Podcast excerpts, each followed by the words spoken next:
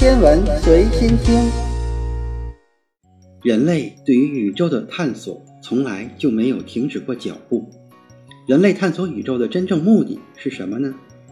有一部分的可能性就是要满足人类对宇宙这个未知空间的好奇心。经过科学家几十年的探索，也发掘了很多有利于人类科技进步和宇宙探索的理论知识。很大程度上，这不仅满足了人类的好奇心，还帮助人类解决了很多关于宇宙的未解之谜。对于宇宙的探索，人们并没有停留在哪个阶段。我们都知道，在寻找外星文明的领域内，我们始终没有找到实质性的证据。来证明外星生命的存在，外星文明的寻找对于人类来说更是遥不可及。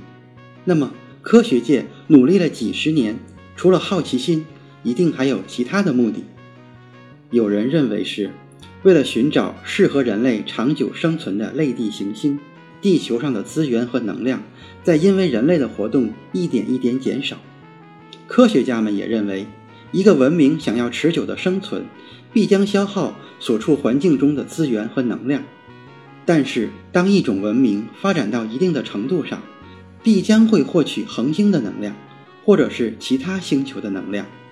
科学家们除了致力于能量挖掘，更倾向于寻找适合人类生存的环境。霍金生前也为人类未来的发展提出警示和必要的担忧。他认为。人类活动的频繁已经使地球承受了巨大的压力。为了人类文明的长久持续，人类必须想办法备份人类的文明。前不久，美国宇航局发射了零星系外行星巡视卫星（中文译为戴斯），用于进一步寻找类地行星。经过一段时间的努力，终于发现了系外行星的下落。戴斯发现了类地行星，编号是。HD 二幺七四九 d，根据科学家的研究发现，这颗行星距离地球五十三光年。这个距离在和其他行星的距离相比之下，并不是特别的远。但是，可能是由于这个行星刚刚形成时受到某种因素的影响，半径却达到了地球的二点七倍，质量也就比地球大很多，差不多是地球的二十三倍。这个性质是在科学家的预料之外的。我们都知道，一个天体的质量越大，它的万有引力就越大。科学的解释是，物质会影响时空的弯曲程度，而恰巧是时空的弯曲程度决定了引力的大小。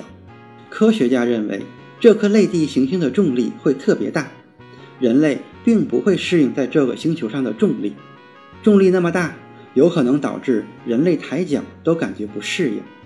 尽管这个星球上有可能会有和地球差别不大的温度和大气层，但是终究不是人类宜居的家园。今天的天文随心听就是这些，咱们下次再见。